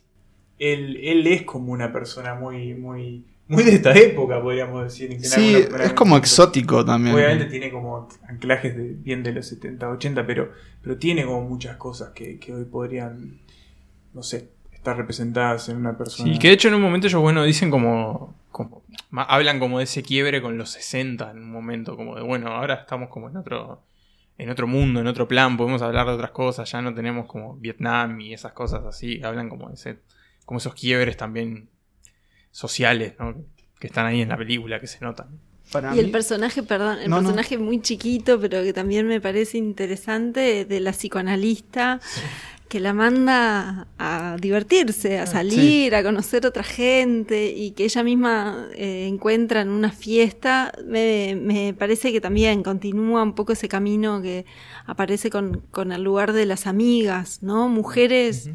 eh, mujeres que tienen eh, una madurez, una claridad y una eh, como una solidez emocional eh, capaz de, sostener eh, crisis tan profundas como, como, como la que le toca a Erika, ¿no? Que bueno, de alguna manera también queda, queda puesta en perspectiva cuando cuando vemos que el, mari que el marido, que, cuando vemos en realidad la fragilidad emocional de ese marido, ¿no? Que, que parecía gobernado por una convicción que, que, que finalmente mm, poco tiempo después se deshace. Sin embargo, el camino que emprende ella parece más doloroso, pero más seguro, ¿no? Yo siento que es muy natural lo que eh, lo que el director, no quiero pifiar el nombre, Mazursky, que para mí es un hallazgo porque te confieso que no conocía ningún rostro de esta película, ni de él, ni de ni- casi ninguno de los actores, o todos los actores, eh, sobre todo... eh, Hay una de las Chill. amigas de De ella Chill. que es está en Gilmore Girls. Me- Mira. Es el dato que puedo dar. que Jill, la- eh, me era muy difícil no pensar en Diane Keaton Pará, yo también. estaba viendo eh, también y le decía. Como a en la cierta- que estaba viéndola conmigo, es Diane Keaton, esta es Diane Keaton, le decía. Parecido. Mm, Pero es Jill, vamos, vamos Es a, Jill. a darle para adelante. Pero como muy natural, eh, no es la primera vez que vemos a, a una mujer en el cine ser abandonada. Y, y sobre todo en la comedia romántica siempre es como muy común que, bueno, que, que ese, ese abandono es seguido de, de como la, la falta de esperanza y sí, capaz que como el apoyo de unas amigas o de una escena de comiendo helado y, Y viendo mucho tele, llanto. Y acá si bien hay algo como esa reconstrucción, me parece que, que se toma su tiempo para, para llegar ahí. Y es como muy astuta en, en- en lo que decide mostrar en todo lo que le pasa a ella. Que tampoco es que, que ella pase a ser feliz progresivamente, sino que es como un vaivén que hace constantemente de, de ese nuevo, no sé, reencuentro consigo misma. No sé si- ni siquiera si reencuentro, como encuentro Encuentro. consigo misma. A mí me hizo pensar, yo cuando era adolescente leí La mujer rota de Simone de Beauvoir. Eh, y no lo volví a leer ese libro, pero lo- ahora lo, lo- lo evoqué cuando vi esta película porque en La mujer rota había algo así también, de la, la, lo que se construye después de un terremoto.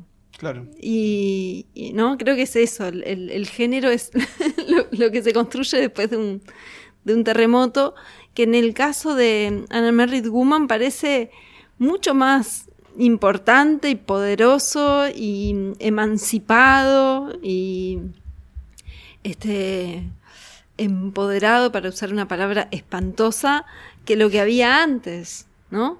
Este Sí, sí. ella finalmente encuentra lo que eh, o encuentra qué podría para qué podría ser útil y se hace esa pregunta y pasa por los dolores del crecimiento gracias a ese terremoto eso me parece es una película muy esperanza- esperanzadora también Dijiste que, que seguiste viendo películas de, del director de... Ay, se me va el nombre. Mazurki. Tempest de- después, Tempest. sí No, porque de eso yo la verdad no, no lo conocía. Y, y también... Es el protagonista de la primera película de Stanley Kubrick. Mirá. Dato. Hoy estás muy fuerte Estoy, con el dato. estoy datero. No, una cosa más, y Nico medio que lo sugirió, pero me gustó muchísimo cómo se retrata una ciudad en esta película. eh, y como el uso de exteriores y de interiores. Y es como que vamos por un montón de rincones de Nueva York. De bares, eh, casas, eh, Rockefeller Plaza. plaza, eh, me- como... La zona ahí como financiera, Sí, los bancos. Y, y- y- y hasta con cierto. Y no, no, no es que es algo degradante, pero como un cierto aire televisivo a todo lo que está viendo, o por lo menos la copia que yo vi, pero no por eso menos placentero. Si la que yo vi era un DVD screen. bueno. Pero bueno, Paul Mazursky, An Unmarried Woman, es este, otra de las selecciones de Inés. Y vamos a escuchar un poquito de ella.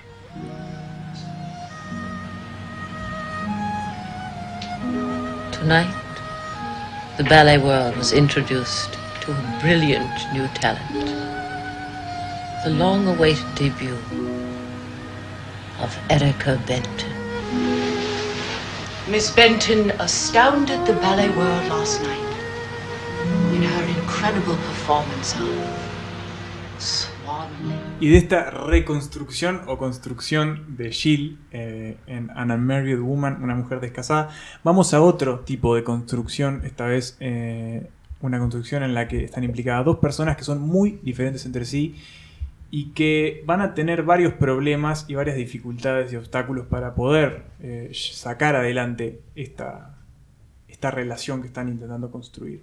Estamos hablando de una película que ya apareció en este podcast, que ya apareció seleccionada por una invitada de este podcast, que es em, La angustia corroe el alma, eh, también conocida como Todos se llaman Ali o Todos me llaman Ali, y en inglés se titula Fear Eats the Soul, en, eh, en alemán no me pregunto. Angst Essen Sell Off. No sé. Eso, eso mismo. Una película de 1974 dirigida Sí. por eh, Rainer Werner Fassbinder. Eh, que bueno, es otra de las seleccionadas por Inés en esta lista de 5, 6 más bien. Que, que bueno, Inés, eh, un poco, esta creo que es la película de la que más hablamos por fuera de este episodio, fuera del aire, eh, porque bueno, por la coincidencia con Lucía y un poco por, por- por todo lo demás. Pero eso, ¿qué, qué te llevó a, a incluirla en esta lista? A- Esta película, eh, llegué a esta película hace relativamente pocos años. Mm. No fue tan anterior como las otras y mucho menos como la, última que vamos a, a comentar. Eh, esta película, me, si bien hacía mucho tiempo que había oído hablar de ella, este, recién vi por recomendación de Alex Piperno, que es un director de cine, eh, que mm, hace poco estrenó su ópera prima, que se llama, tiene un nombre muy largo. Chico Ventana. También quisiera Un tener submarino, su- submarino. un submarino. Bueno, en, eh, en donde, en donde yo participé. Y, y me acuerdo que en la primera reunión con Alex, cuando él me entregó el, el guion, eh, él me, me explicó, había un papel que me estaba invitando a interpretar. eh, me habló de esta película para eh, ejemplificar el asunto de una pareja disímil, de, de personas muy distintas, ¿no? una pareja disímil. Y enseguida la vi y me, me parece que es una obra maestra, es una obra maestra sobre los vínculos, sobre las diferencias, pero sobre todo sobre el encuentro, sobre la complicidad, sobre los prejuicios, pero también sobre cómo sobreponerse a los prejuicios. Y tiene esta economía eh, narrativa tan impresionante, ¿no? Cómo esto se cuenta en, en esa nitidez, este, no, que tiene eh, la tela de esta película, la tela con la que está cortada es eh, muy prístina, es muy nítida, es eh, de, de- de escenas que no necesariamente están muy dialogadas, pero guardan cada una una semilla de ef- eficacia dramática impresionante, ¿no? Este, Sí, el, peso de esos silencios que, que- que utiliza Fassbinder. eh, Parece si contamos brevemente Sí. eh, la la angustia corroe el alma, el alma perdón, eh, tienen a una mujer de 60 largos, eh, que es viuda, que creo que su nombre era Emi, este, que conoce una noche a un inmigrante marroquí. Esto es en Alemania. Estamos hablando de Alemania Occidental. Sí. Exacto. Alemania Occidental, eh, plena caída de la cortina de hierro. No caída de que tiraron el muro, sino. Estaba, que estaba dividida, puesta, estaba puesta. estaba puesta, la habían corrido. Sí, sí, sí. Este, estaba bajada. Eh, y bueno, estas dos personas al principio un poco. Él, perdón, tiene 30 y Él, claro, es, 30 él es muy años. joven, es- tiene 30 y poco. Y bueno, al principio estas dos personas que, que coinciden. Pará, perdón también. Y sé que dijiste que es marroquí, pero es negro. y es- o sea, es Claro, negro, sí, sí. negro. Eh, sobre todo comparándola con, con ella, que es una mujer alemana. Claro, o sea que-. Rubia. Sí, o sea que ya se puede imaginar, primero está la, la diferencia racial, eso va a suponer un problema en esta sociedad alemana eh, de los 70, pero a la vez también va a estar la diferencia de edad jugando. Y, bueno, esta pareja lo que va a hacer va a ser tratar de llevar adelante esta relación con un montón de idas y venidas, con un montón de, mm, de bajones y momentos altos. Y, bueno, básicamente es eso, dos personas tratando de, sacar adelante algo que de alguna manera ellos creen que los hacen felices. Pero de vuelta pensando en lo, lo que decía Tarantino sobre Paper Moon, sin sentimentalismo alguno, ¿no? Con un, o sea, de, eh, de vuelta eso, eso está ahí muy, muy, muy eh, subterráneamente operando. Tiene que ver con lo que dijiste recién, de, de esta, de como la tela en la que está Y, y con una candidez, o sea, hay, hay- no sé si es candidez la palabra, pero de golpe, bueno, ¿cómo se cuenta el enamoramiento en un baile? ¿No? Es una mujer que entra en una taberna, en un bar con inmigrantes, claramente ella es la distinta, aunque ella es la alemana, este, y, y, mm, y alguien no se sabe bien si como para burlarse de ella o, Sí, o para una- qué, hay como una una especie burla, de... Sí, como una agresión, sí. No, la- lo- los pone a bailar y los, los pone a ellos dos, que no podrían ser más distintos, a bailar. Y, ella eh, es muy es muy inteligente, pero también es muy inocente. Me parece que se deja llevar por sus por su emoción y por sus sentimientos. Y, y hay una complicidad en la danza en donde él tampoco eh, parece ser parte de ninguna burla ni ningún chiste. O sea, él está bailando con ella y ella está bailando con él y, y de golpe nada eh, sobre lo que los hace diferentes importa. Claro. Solo les importa a los demás. Mm, Recuerdo que esta película igual me dejó eh, como una tristeza bastante particular. eh, n- no siento que sea como melodramática, que, que vaya por el golpe bajo, pero si bien creo que vos todo el tiempo cuando la estás viendo sabés que no la van a tener nada fácil, eh, o sea, en ningún momento, no solo por la aceptación de esta pareja interracial en ese contexto sociopolítico, sino también por por lo disímiles que son ellos y digamos, el camino, la lucha que van a tener que hacer para encontrarse de alguna forma. Y ahora pienso, si, si hablamos de An Unmarried Woman, qué importante también es que ella sea viuda.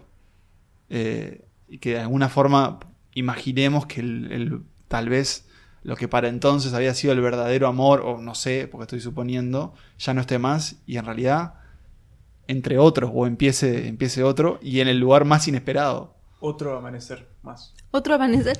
Y otro amanecer, además, me parece en, en una edad que, que Que ya casi no está tan espera, retratada. claro. Sí, es la ter- también el erotismo Claro. en la tercera edad, porque bueno, no hay, no es una relación casta, es una relación en donde queda totalmente sugerida la, la, el- la aproximación de los cuerpos, el, el disfrute de los cuerpos. Hay algo que también se cuenta con eso, ¿no? Sí, sí, yo eh, un poco con lo que decías vos, Pablo, yo siento como que, que, claro, estos dos personajes tienen como una enorme, cargan con una enorme soledad también. Hmm. Obviamente por, por, el- por la situación en la que está ella, pero él también, él tiene como gente alrededor, pero, pero igual se siente como una persona que está... Sí, como esa cosa que está en y- otro país y también está como lejos de lo suyo y de, de que es un extraño, básicamente. Pero, pero eso, sentía como que, que hay una soledad profunda y son como esos do- son como dos soledades chocando, intentando como de anularse. eh, pero bueno. Eh, no recuerdo si cuando la comentamos en, en el episodio con, con Lucía Garibaldi, si, si nos cuestionamos el título. O sea, ¿y a, y a qué refiere? Puede que si lo hayamos hecho, en ese no- caso pido si disculpas, no pero... recuerdo mal, eh, se menciona en la película. Ah, es verdad, Es no una sé. frase. Que si no recuerdo mal, se la dice él. El miedo corroe el alma. Pero y a la vez, eh, si el miedo corroe el También. alma, es una película sobre la, Sobre- la valentía, ¿no? Es una película sobre la valentía. Ella se, se sobrepone a los rumores y le- los chismes, tanto de las vecinas como las compañeras de trabajo. Sobrepone a todo eso y él también, a su, a su entorno. Hay, hay, si hay algo pulsando ahí para ser dicho, tiene que ver con que para querer hay que ser valientes, ¿no? Y creo que con eso podemos cerrar. Y bueno, Vamos a ver otra historia de valentía. vamos a ver otra historia de valentía. Otra historia de amor también. Tanzen mit mir? Wie bitte tanzen? Ja, du allein sitzen macht viel traurig. Allein sitzen nickt gut. Warum eigentlich nicht? Obwohl ich habe mindestens 20 Jahre nicht mehr getanzt. Eher mehr. Vielleicht kann ich gar nicht mehr tanzen. Mhm, macht nix. Tanzen ganz langsam.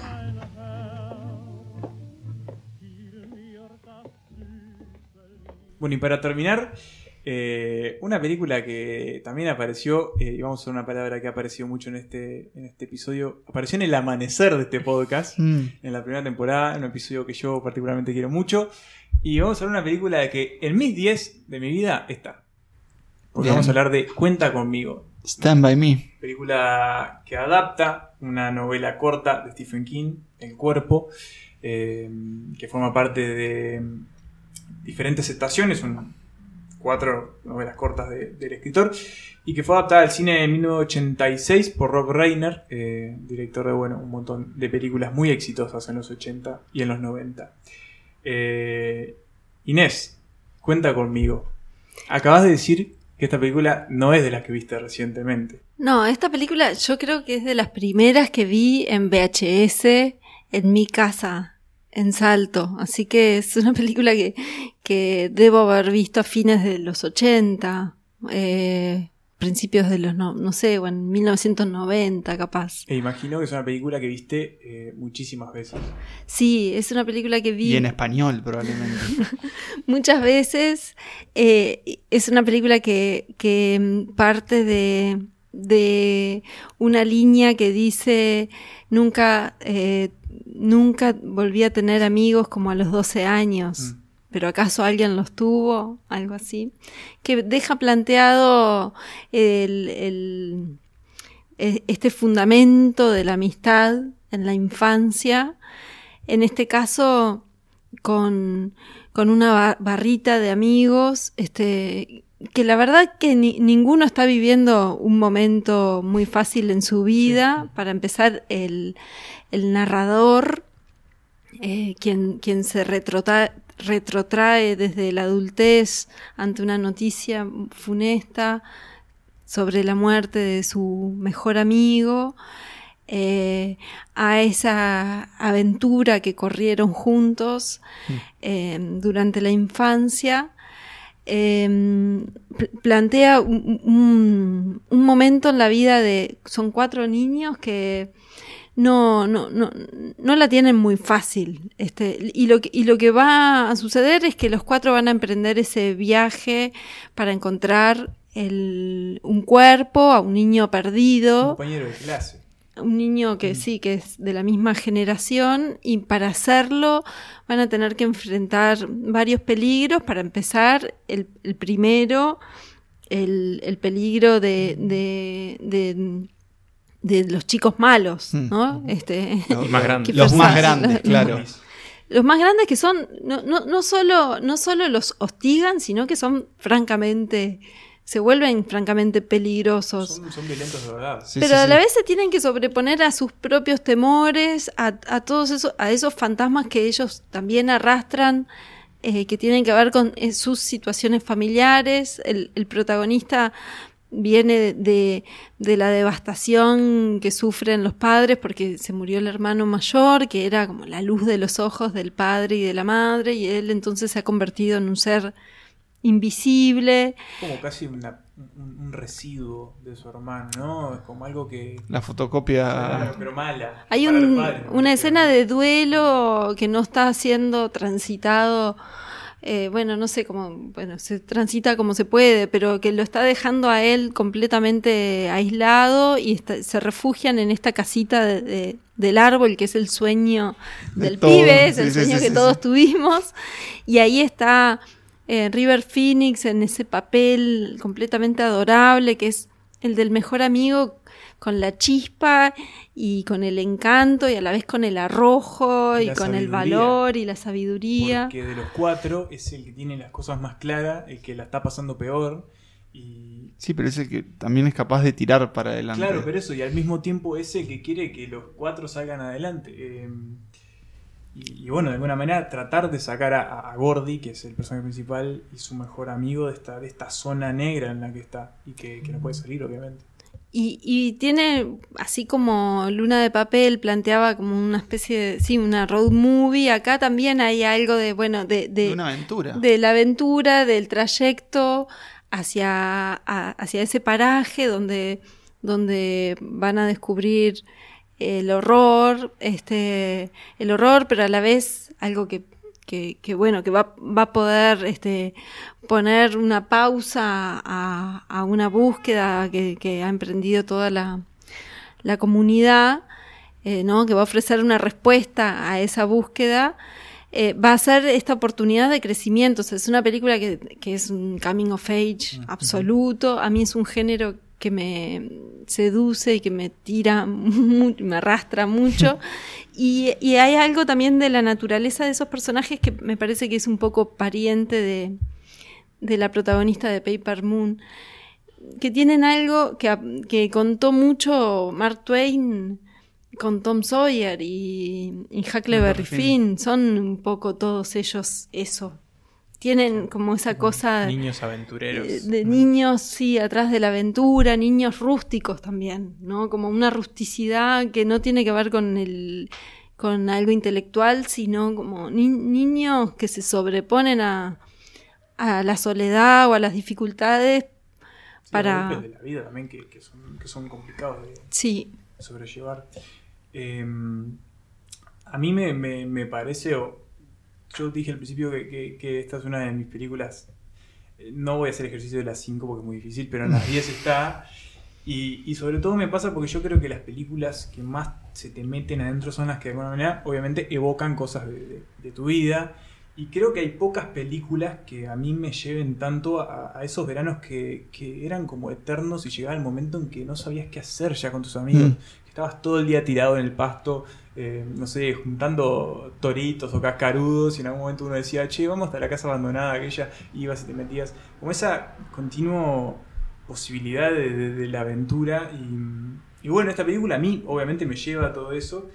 Pero además me parece muy fascinante y creo que es algo que, que esto llega de la historia de Stephen King, que es algo que Stephen King ha hecho mucho, que es esta tensión permanente entre ese momento de la infancia en el que estás con un pie en la infancia y en la inocencia total y un pie en, en la adultez y en descubriendo que el mundo es bastante feo. Es cruel. Y, y creo que eso está manifestado en una escena que ya la, la mencioné en aquel episodio creo, pero, pero que para mí es la mejor, que es cuando están yendo los cuatro, divididos en dos grupos, en- por la vía creo, y dos de ellos, que son este Cory Feldman, el personaje de Cory Feldman, que bueno, su padre está, quedó loco por, porque desembarcó en Normandía, y, y- y bueno, el otro, el otro este, está con el otro de, los, de sus amigos, y más adelante están, bueno, River Phoenix y el personaje principal, Will Wheaton. ¿sí? Que los de atrás están hablando de, creo, de quién ganaría entre una pelea entre el super ratón y, Sí. y- y Goofy. Y en un momento dice Goofy que, que es un perro. Es un perro. Claro, una charla bien, bien inocente y, niños. Y adelante ellos están hablando tipo que, bueno, eh, se viene, se viene la- el momento de estudiar y, y el personaje de River Phoenix le dice que, que, bueno, tiene que tratar de aprovechar, que, que él ya está condenado a quedarse en ese pueblo para siempre, pero él tiene oportunidad de crecer y ser alguien en la vida, que lo aproveche. O sea, es una charla extremadamente profunda en el mismo lugar en el que hay una charla extremadamente aniñada. Entonces, esa como tensión me parece increíble. Sí, hay, hay algo como, como de. Que hace Rob Reiner y que a mí me pasa con él como director que siento que no lo valoramos lo suficiente. Eh, sobre todo, bueno, porque ha hecho como más comedias en, su última etapa, capaz que un poco más olvidables, pero eh, tiene esta seguidilla de, de, bueno, Princess Bride, el cuento de la princesa, que es como creo que es más querida por los estadounidenses Mm. Que fuera de Estados Unidos. Bueno, King tiene Misery también. Misery, y tiene cuando Harry Conoció conoció a Sally, que es Ah, es increíble. película. Entonces, como bueno, tal vez es hora de que, que- que apreciemos un poco más a Rob Reiner, pero me, me interesa lo que decís porque hay dos cosas para mí, y también vos lo- creo que lo mencionaste Inés, que están muy claras en Cuenta conmigo, es una la temporalidad y otra la intimidad. La película al hacerse de, de- de las palabras de Stephen King, porque hay un narrador, entonces bueno, de una forma se hace de esas palabras, ya hace de todo un, es un recuerdo. Entonces, y como todo recuerdo, el tiempo es medio Sí. es medio confuso, no confuso de que no se entienda, sino de que bueno, Pero le da su propio color. claro, y en realidad vos viendo esta película y, y atravesando esa aventura con ellos, es como que viviste un montón de cosas eh, con ese pequeño grupo. Y en la intimidad de esos momentos, porque los vemos como siendo muy felices, como con, con pleno miedo, los vemos casi al borde de la muerte cuando se les viene El tren arriba. se les viene el tren encima. Como que atravesás tantas cosas en ese, en ese poco tiempo que esos pasan, jun- pasan juntos que mm, te es muy difícil no solo no pensar en, bueno, en, en tu grupito de amigos, en cómo muchas veces los grupos de amigos se formaron porque se dio la Porque son los que estaban ahí, sí. Claro, y que en realidad eso se va amalgamando y sobre también la inevitable Separación. separación, de eso. Y que bueno, a veces, muchas veces no nos damos cuenta eh, hasta que termine, ¿no? Yo ahora los miro a ustedes y digo, bueno, Uh, ¿Quién sabe? no, claro. No, yo creo que hay algo propio Pero de eso es como de la infancia que, claro. que sí, que y esa intimidad. son, son un poco diferentes a los que es en tu etapa más adulta, que son un poco más permanentes, pero, pero sí tiene eso de la inevitabilidad del, del, del- nada, de, de la guadaña tiempo. Y otra cosa creo que también mejora mucho con el tiempo y capaz que acá me pongo un poco como, como viejo, pero es, es nada, simplemente es como la ausencia de tecnología que, que ellos tienen, que simplemente es una exploración ah, como muy agreste en un paisaje montañoso de bosques y ríos. Entonces es casi como un llamado a la naturaleza que la película te dan ganas de, de recorrer. Más allá de que lo que vayan a buscar sea algo, Sí, un muerto. claro, como, como igual, nefasto. igual sí, yo, yo- eh, entiendo y, y como película de, que, que se anota dentro del coming of age y esta cosa de no de los puntos de inflexión y el y el y el más que diagnóstico la detección de, de una pérdida y de un estado de inocencia que se va y que se evapora me parece que hay algo igual en el protagonista que, que preserva todavía en, en esa memoria y en lo que va a hacer después con... Porque él está eh, acompañado cuando empieza esa memoria, eh, está en una camioneta solo, pero después va a buscar a, Sus hijos. a sus hijos o hay unos niños y los lleva a, no no sé, hay algo bucólico, un lago, algo... Y me parece que, no sé, ahí hay algo capaz que yo estoy tratando de, de pensar con esperanza, pero hay algo de las edades que están adentro de nosotros que igual cada tanto... Ah, este, pero a, través del tiempo, a- decís. Sí, nuestras edades pasadas, la infancia, la infancia como viviendo en nosotros, que, que se va, se pierde, pero no sé si, si definitivamente, o sea, no sé si no se puede, si no irrumpe a veces involuntariamente. Yo de verdad estoy convencida de esto, de que la infancia Sí, se abre paso en Claro. la vida de ahora. Queda ahí. queda ahí, queda ahí y es un material al que, al que uno puede recurrir o que a veces inconscientemente, involuntariamente emerge y O echamos manos en momentos en los que capaz los necesitamos, ¿no? No sé, enfrentás a determinada este, dificultad en tu vida y bueno,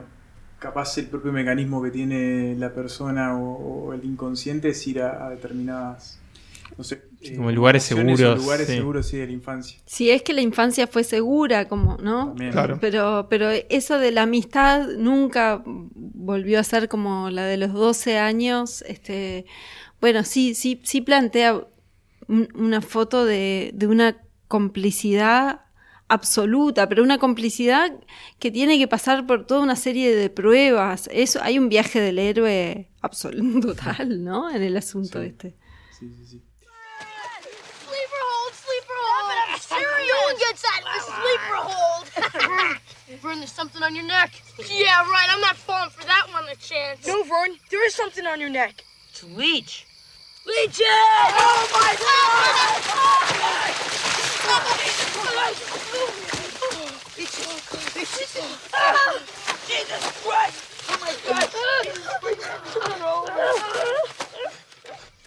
Y con estas sanguijuelas eh, en medio de un pantano en Maine, hemos llegado al final de este Rock. recorrido eh, por, por las cinco por las cinco o seis películas eh, que Inés nos trajo para debatir y para conversar hoy, este, que a ella de alguna manera le resuenan en estos últimos tiempos. Inés, eh, ¿cómo, ¿cómo te sentiste evocando estas películas? Me sentí muy bien. Ahora estaba pensando que son seis, son diez, si cuento lo de las Sí. cua- cuatro, de las diez, otras sí. cuatro, y, y- y que en medio de toda la mm, epopeya esa del sufrimiento, yo pensaba, ay, no, y ninguna de Truffaut, ninguna de, ninguna de Osu, ninguna. Y, y ya no sufro más. Ahora no sufro Bueno, más. Ahora bueno. solo me divertí. No, Bien, no bueno, qué, qué suerte porque nada, creo que los tres estamos de acuerdo que para nosotros fue una, una gran experiencia. eh, Sí, súper súper lindo. Lo hemos dicho. E fuera- incluso ir como sí. buscando las conexiones entre las películas, que fue un poco después lo que, lo que terminamos Sí, acá. ¿Cómo aparecieron? Mucho matrimonio y muchos niños y como ahí como algunas inquietudes y cuestiones que se iban repitiendo. Creo que esa fue la palabra clave del episodio. este, y las segundas oportunidades y, y había un poco de todo ahí que, Sí. que fue un ejercicio muy interesante también de ver esas Y sobre todo esto que- preocupaciones por eso. Y Hack Finn también. Sí. Bueno. Esto que hablábamos afuera y que para nosotros eh, nos saca de, de lo que habitualmente, los caminos que habitualmente recorremos y eso, eso está bueno. Y como Sí, siempre también decimos, meterse en la, en la cinefilia de otros, Sí, ¿no? También. sí, está bueno. Y bueno, es un poco eso. A nosotros también nos, eh, creo que parte del encanto de todo esto es compartir y lo que queremos del cine y nada, hablar, hablar de infinitas películas por los siglos de los siglos. Así que gracias por, por llevarnos por ese, No, por gracias a recorrido. Fue muy, muy lindo y, y la verdad que más allá de la, del, del chistecito de la queja, estuvo buenísimo igual repasar todas estas películas porque me, me encontré con un prontuario también de gustos y, y disgustos y preferencias. Tuve que hacer unos exámenes de conciencia que fueron buenos. Al final fueron buenos. Así que muchas ¿Lo, lo gracias. llegaste a hacer escrito? ¿O fue todo en un teléfono, en tu cabeza? En mi cabeza, no, tengo, tengo algo escrito. Hay algunos también. tachones ahí. Sí, tengo, sí. Listas que van, que Sí. entran y salen. Sí, sí, sí. Bien, bueno, entonces, nada, muchísimas gracias de nuevo Inés por estar acá con nosotros. Y bueno, eh, no nos queda mucho más que decir. Estoy pensando si me estoy Yo en realidad me quedé pensando, porque tú justo que mencionaste a Alex, capaz que en una de esas nos Eso. podés contar eh, si sabes cuándo... Vivimos como en un momento muy particular para estrenos de cine y sobre todo en Uruguay. Pero nada, por las dudas, eh, contarle a la audiencia que mm, la película de Alex Pipernos en la que actúa Inés, eh, Chico Ventana, que También quisiera también, tener esa es la parte que me submarino. submarino, eh, se, se exhibió en la Berlinale, en el Festival de Cine de Berlín, que eso la verdad que es un Le fue muy bien. tremendo logro. Eh, y bueno, yo imagino que está- estaría planteado un estreno no tanto después en Uruguay, pero obviamente, bueno, las salas están cerradas hasta nuevo Estaba, aviso. estaba previsto que se proyectara Inme- en Cinemateca. Inmediatamente. en el festival. ah, el festival, claro, que iba a ser en, en marzo. Abril, abril, Abril, abril, en abril. abril, claro. Eh, no tenés noticias por ahora. No, no la tengo. película, lo que sabemos es que está pronta, se vio en Europa y, y, bueno, la esperamos, supongo. Así que, que bueno, eh, quizás en el próximo en el próximo festival de Cinemateca. Va a tener que ser un festival extra large porque, bueno. Sí, se cubren los dos años. sí. Y por las ganas que tenemos también de ir a una sala de cine, ¿no? Sí, sí, sí. ¿Cuál fue la última película que viste en cine, cine? ¿Te acordás? Antes de, del- de esta nueva cortina de hierro que estamos sufriendo. Ya sé cuál fue. Fue Fortín eh, en Cinemateca. Eh, Salit. Sí. Y me Sí. encantó esa película, me encantó. me A mí encantó. también. eh, me gustó muchísimo, muchísimo, muchísimo, muchísimo. Me arrepiento de no haberla visto en el cine. eh, y tuve el placer de escribir sobre ella. En, Si les digo Ay, voy a leer, te no, la no, paso no leí porque, porque- quedé muy, muy, muy, muy copado. Yo- Con, con bueno, Salit. después salí en eso de evangelizar, salí hablando de Sí. la película, este, traté de que fueran, pero, pero en ese momento eh, eh, era una proyección que no iba a durar mucho más, creo que la vi Sí, fue el, en febrero. el último o el creo, por penúltimo día. Sí, tenía horarios complicados. Yo me acuerdo que la tenía en el radar, pero era tipo 3 y media de la tarde. Mm. que, bueno, nada. Pero espera, ¿me creen? Si les digo que mi plan para esta noche era ver 14. Sí, yo, yo, yo te creo. Yo te creo. Antes de venir acá, hoy podemos ver. Eh, Ah, y genial. Sí. Sí, Hagamos porque un- la encontré. hagamos- es difícil Es encontrarla. re, re difícil. Ah, yo te, te la podía pasar, pero no importa. Hagamos un No, digo intercambio. porque la encontré porque la compré. el que Ah, bien, bien. Hagamos un, un intercambio de audios también. Nico, estoy seguro que también la va a ver. Pero una cosa que quería decir de Fortini es que además el director es un crítico de cine eh, devenido en director. Y eso me da un poco de esperanza. Y tiene, está, relacionado, está relacionado con el episodio de hoy también porque la gente de la Nouvelle Vague salió del Cahiers du Cinéma, si se dice así. Y tiene una libertad, esa Sí, película. sí, sí, sí. eh, les va a gustar, yo estoy seguro. Respira una libertad. Sí, y bueno, también es sobre la amistad, ¿no? Que cerramos con, con la amistad. Podría ser una especie de, de de bonus track, eh, o por lo menos de, de gustos recientes. Eh, la última que vi yo fue de Lighthouse. Que, El tema que yo ¿Qué- la vimos juntos. Bakurau. Bakurao, En sí. Cinemateca. Yo estuve también ahí. Pero yo la última que vi en cine fue Unidos, Onward. La de, De- Pixar. de Pixar. Ay, Sí. lloré. Sí. Sí, es lo que tienen las películas que de tiene- Pixar. Uno de. Pixar. Igual sí. hoy nos preguntamos con Nico cuál será la primera que veamos. eh. Yo le decía a Pablo que, que con el nivel de manija que tenemos, creo que va a ser la primera que aparezca. O sea, cualquier cosa. Cualquier cosa. Que. Pero bueno, este, con todas estas recomendaciones, con las 10 películas que trajo Inés, con esta última que apareció en Esta ronda. esta En el estribo. pequeña- en el estribo, eh, nos despedimos. De nuevo, Inés, muchas gracias por estar con nosotros. Y lo mismo a ustedes, muchachos. Gracias Un por estar placer, acá, como siempre. gracias a todos. Muchas gracias. Nico, creo Que se repita, nada más. No, se una- una cosa Sí, más que una cuestión, una cosita más que es que viva el cine.